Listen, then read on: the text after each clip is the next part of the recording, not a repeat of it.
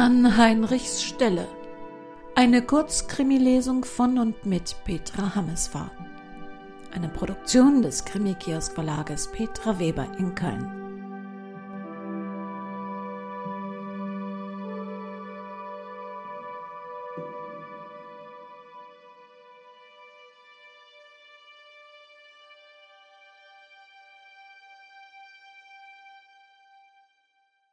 Es geschah zu der Zeit, als es noch keine Handys gab, kein Online-Banking, auch keine Bankautomaten und die Menschen haben das überlebt. Naja, nicht alle. Zweimal im Monat kam das Mädchen zu Bechtermann an den Schalter. Jeweils zum ersten legte sie ihm einen Scheck vor. Die Summe schwankte, reichte von 800 bis 1200. Die ließ sie ihrem Konto gut schreiben, und jedes Mal fand Bechtermann, eine Überweisung hätte doch denselben Zweck erfüllt. Unterzeichnet waren die Schecks von einem gewissen Heinrich. Der Nachname ließ sich nur schwer entziffern, er ging Bechtermann ja auch gar nichts an, dieser Name. Seine Aufgabe war es lediglich dafür zu sorgen, dass der Scheck ordnungsgemäß verbucht wurde aber er kam nicht umhin, sich den ominösen Heinrich als Widerling vorzustellen. Vorgewölbter Bauch, Doppelkinn, Glatze, Tränensäcke, kurze, dicke Wurstfinger und ein Konto, mit dem sich junge Mädchen einfangen ließen. Die schwankende Summe tat ein Übriges, um Bechtermanns Fantasie anzuheizen. Achthundert. Da hatte sie wohl nicht ganz so gewollt wie Heinrich. Bei tausend war sie schon etwas bereitwilliger, und bei zwölfhundert war sie dem Fettsack ganz und gar zu Willen gewesen. Dabei war sie rein vom Äußeren her gar nicht der Typ, den Männer wie Heinrich sich als Freizeitbeschäftigung hielten. Eine Schönheit im landläufigen Sinne war sie nicht, hatte zweifellos ein apartes Gesicht, wenn man es mit Bechtermanns Augen betrachtete, ihr Mund war eine Spur zu breit, die Unterlippe zu üppig. Das gab ihr diesen sinnlich verruchten Zug, und der Blick aus halbverhangenen Augen war für ihn eine einzige Herausforderung. Es überlief Bechtermann jedes Mal heiß und kalt im Wechsel, wenn sie an seinen Schalter trat und für Sekunden ihren verheißungsvollen Blick auf ihn richtete. Dann sah er sie vor sich, die heißen Nächte auf kühlen Laken. Darüber hinaus war eigentlich nichts Besonderes an ihr, sie kleidete sich eher nachlässig, trug weite Röcke aus schlabbrigem, sehr buntem Stoff, die ihr weit über die Waden, oft genug noch bis zu den Fußknöcheln reichten. Dazu sackartige Blusen, die nur erahnen ließen, welche Wonnen sich darunter verbargen. Ihr Haar war dunkelblond, glatt, schulterlang, ordentlich in der Mitte gescheitelt und hinter die Ohren zurückgeschoben. Manchmal war es auf der linken Seite mit einer kleinen Hornspange befestigt. Das gab ihr den Anschein eines Schulmädchens. Keine Frage. Heinrich gehörte zu den Männern, die für junges Fleisch ein Vermögen zahlten, und dieser Schweinehund kam viel zu billig davon. Um den fünfzehnten kam sie dann noch einmal in die Bank und hob einen winzigen Betrag von ihrem Konto ab. Es tat Bechtermann immer in tiefster Seele weh, dass er ihr nicht mehr unter dem Panzerglas durchschieben durfte. Was ihre finanzielle Seite betraf, wusste er alles, was man von ihr wissen konnte, dass sie die Miete per Dauerauftrag überweisen ließ, und in der allgemeinen Ortskrankenkasse versichert war. Dass sie kein Fahrzeug besaß, sich vermutlich keins leisten konnte, und dass sie nur einen geringen Verbrauch an elektrischem Strom hatte. Darüber hinaus kannte er natürlich ihren Namen, ihre Anschrift und ihr Geburtsdatum. Im April war sie 21 geworden. Entschieden zu jung für Heinrich, fand Bechtermann. Er hätte eine Menge gegeben, an dessen Stelle zu sein. Es war Mitte Mai, als er zum ersten Mal Gelegenheit bekam, einen kurzen Blick auf Heinrich zu werfen, und er hatte sich nicht getäuscht in seiner Vorstellung. Ein dicker, feister, alter, das Wort hämmerte förmlich in Bechtermanns Schädel, Lustmolch. Auf kurzen, stämmigen Beinen betrat Heinrich die Schalterhalle, dicht gefolgt von ihr, und sie war plötzlich so klein, so verletzlich, hielt den Kopf gesenkt und ihren hinreißenden Blick auf den Boden gerichtet. Sie kamen nicht zu Bechtermann an den Schalter. Heinrich steuerte zielsicher den Schreibtisch des Kreditsachbearbeiters an und nahm unaufgefordert Platz. Sie blieb noch stehen, mit hängenden Schultern, als ob gleich ein fürchterliches Urteil über sie gesprochen würde. Wie Bechtermann später erfuhr, wurde über einen kleinen Kredit verhandelt. Bewilligt wurde der jedoch nicht, weil Heinrich die Bürgschaft verweigerte und weil sie kein festes Einkommen vorweisen konnte. Es war erbärmlich, grotesk, es war einfach eine Schande, vor allem wenn man bedachte, dass Heinrich bei dieser Gelegenheit ein eigenes Konto bei der Bank einrichtete, auf das wenig später eine Summe transferiert wurde, die Bechtermann den Atem verschlug. Anfang Juli begann Bechtermann dann mit seinen abendlichen Spaziergängen. Er lebte allein, ein unscheinbarer, stets korrekt gekleideter Mann in den Vierzigern, der niemandem Rechenschaft schuldig war, wie und womit er seine Freizeit verbrachte, und die Juniabende waren angenehm lau, erfrischend nach einem Tag hinter dem Bankschalter. Das erste Stück fuhr er mit dem Wagen. Den stellte er an einer wenig belebten Stelle ab, schlenderte dann durch die allmählich dunkler werdenden Straßen und kam unweigerlich in der Brodwig-Allee aus.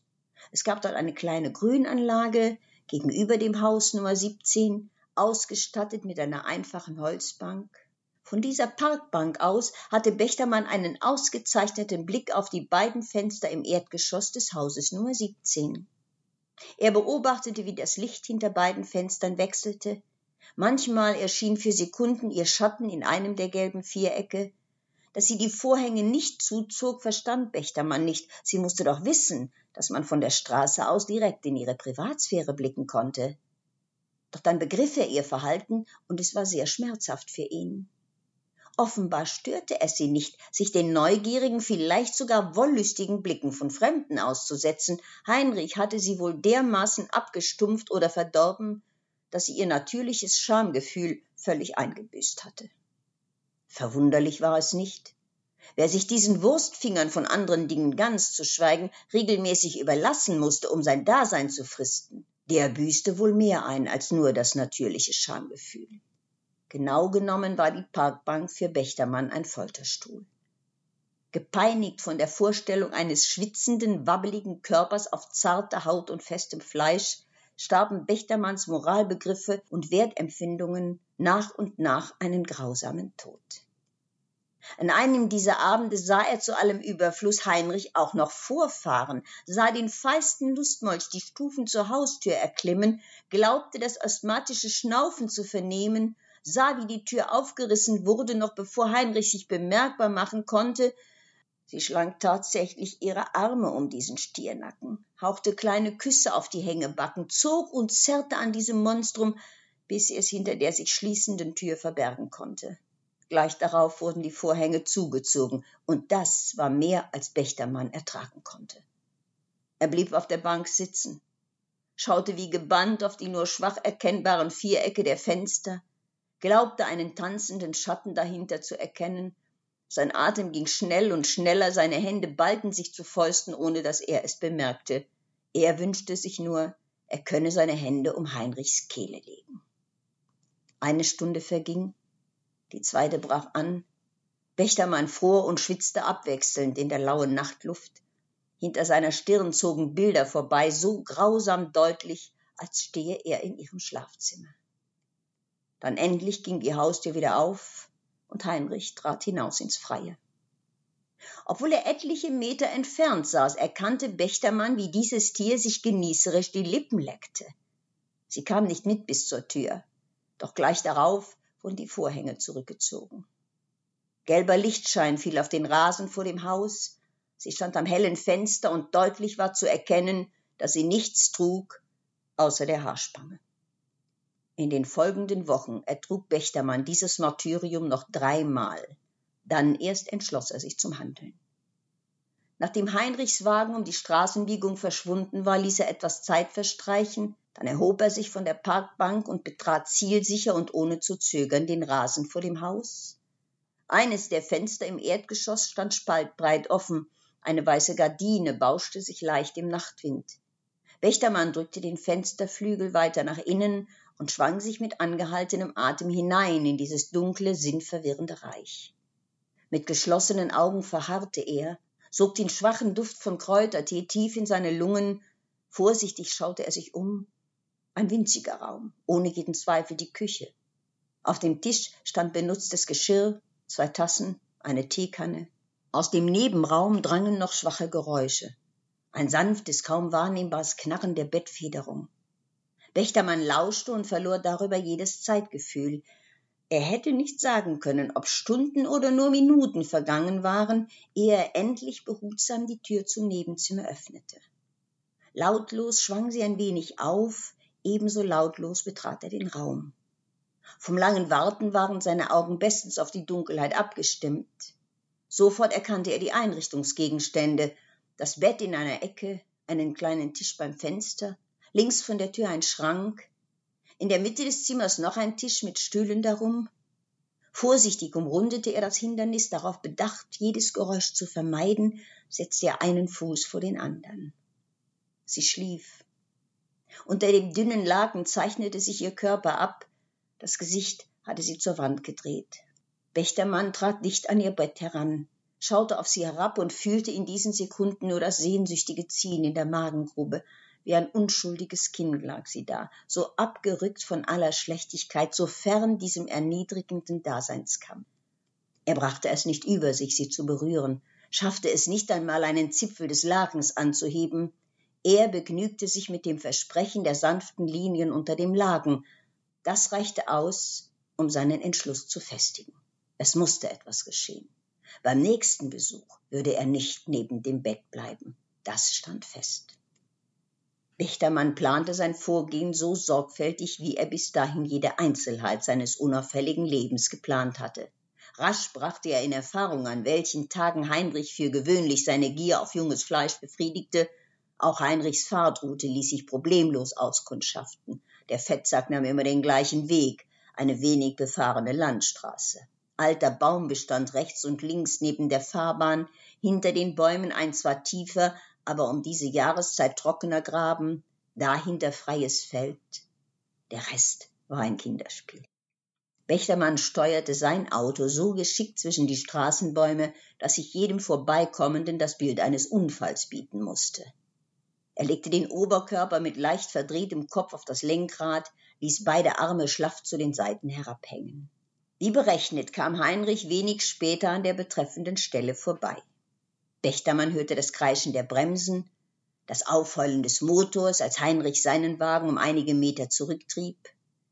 Er hielt gleich neben Wächtermann an.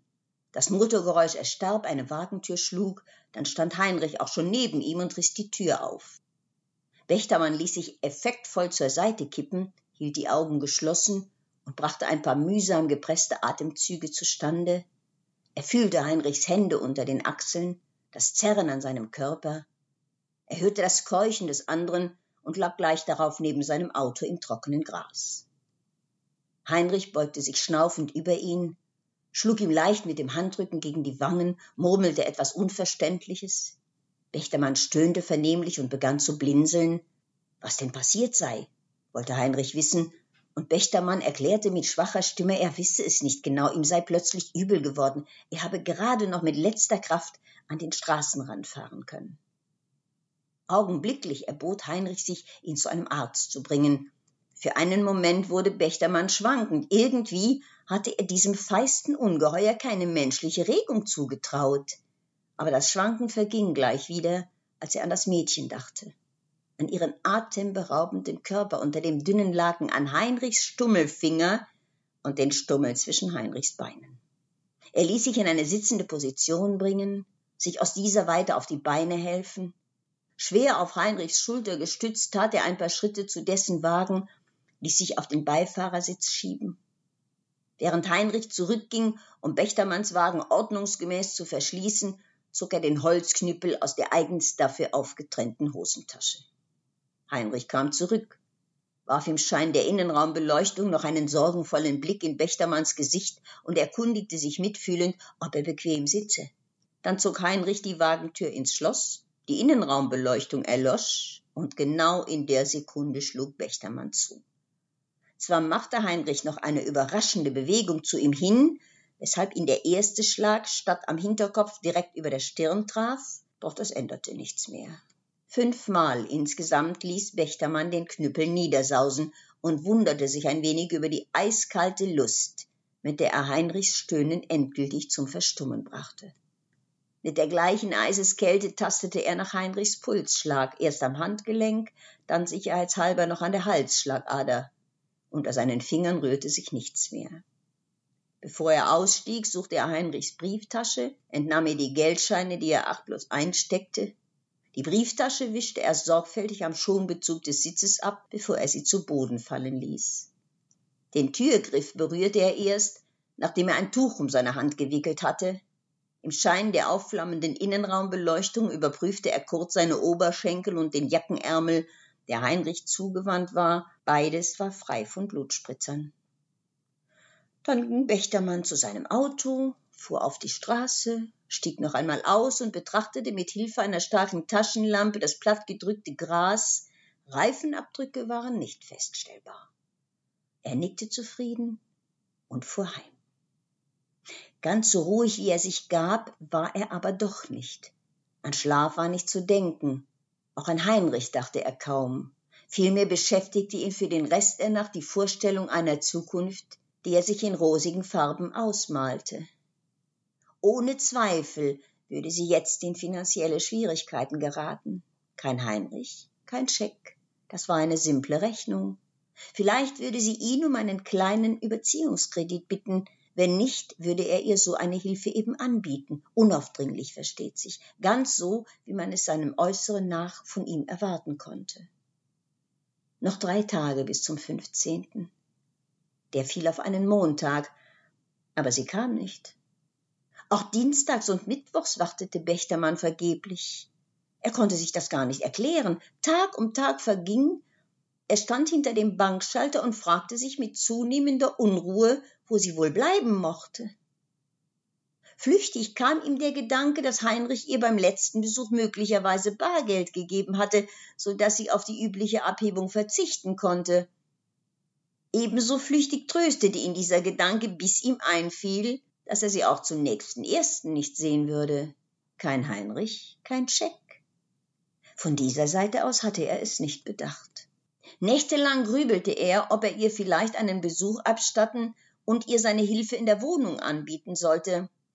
Aber das, fand er, wäre vermutlich ein großer, vielleicht sogar sein einzig schwerwiegender Fehler in dieser Angelegenheit gewesen. Bisher standen die Dinge für ihn sehr günstig. Die Tageszeitung hatte kurz über Heinrichs Tod berichtet. Von Seiten der Polizei vermutete man einen Überfall durch einen Anhalter, und genau so hatte Bechtermann sich das vorgestellt. Er musste abwarten. Etwas anderes blieb für ihn gar nicht zu tun. Dann kam sie endlich. Es war bereits Anfang September und Bechtermann hätte sie fast nicht wiedererkannt. Ihr Haar war wesentlich kürzer und modisch geschnitten. Sie trug ein schwarzes Kostüm, das ihre Figur vorteilhaft betonte. Sekundenlang nahm es ihm den Atem. Der Rock war eng geschnitten, spannte sich um ihre Hüften, umspannte ihr atemberaubendes Hinterteil wie eine zärtliche Hand, endete kurz über dem Knie und gab den Blick frei auf ihre wohlgeformten Waden. Die Jacke gab gerade den Ansatz ihrer Brüste frei. Bechtermann schluckte trocken und riss den Blick gewaltsam von ihrer Haut. Sie schob mit ihrer feingliedrigen, himmlische Zärtlichkeit verheißenden Hand ein Papier unter dem Panzerglas durch, und sie lächelte, wie Bechtermann sie nie zuvor hatte lächeln sehen. So glücklich, so beschwingt, jung, frei, ach, ihm fiel der passende Ausdruck für ihr Lächeln einfach nicht ein. Dann sprach sie ihn an. Dreitausend nehme ich sofort mit. Bechtermann schaffte es endlich, das Papier zu nehmen, welches sie ihm zugeschoben hatte.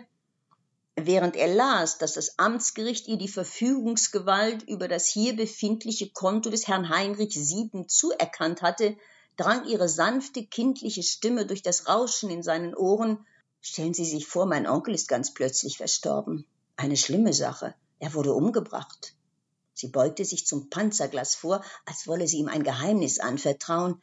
Das waren vielleicht ein paar aufregende Tage, sag ich Ihnen. Jetzt flieg ich zur Erholung erstmal mit meinem Freund in Urlaub.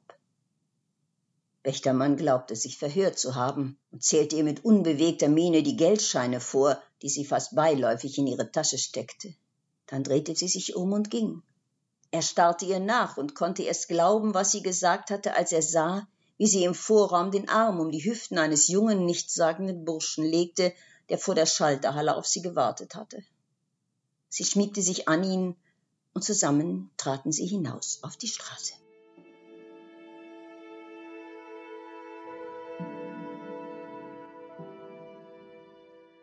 Danke, lieber Petra Hammesfahr, dass Sie uns noch einmal mit auf eine Lesung genommen haben, ohne dass wir dafür unser Zuhause verlassen mussten. Im Grunde ist Entfernung kein Hindernis. Wie oft hingegen ist Nähe eines, sich zu erreichen. Hat Rainer Maria Rilke schon gesagt, und der ist 1926 gestorben, als es noch kein Internet und Co. gab. Uns nah zu sein bedeutet nicht immer aufeinander zu hocken. Im Gegenteil, ein bisschen Sehnsucht kann auch schön sein. Und in diesem Sinne bleiben Sie einander fern und bleiben Sie gesund.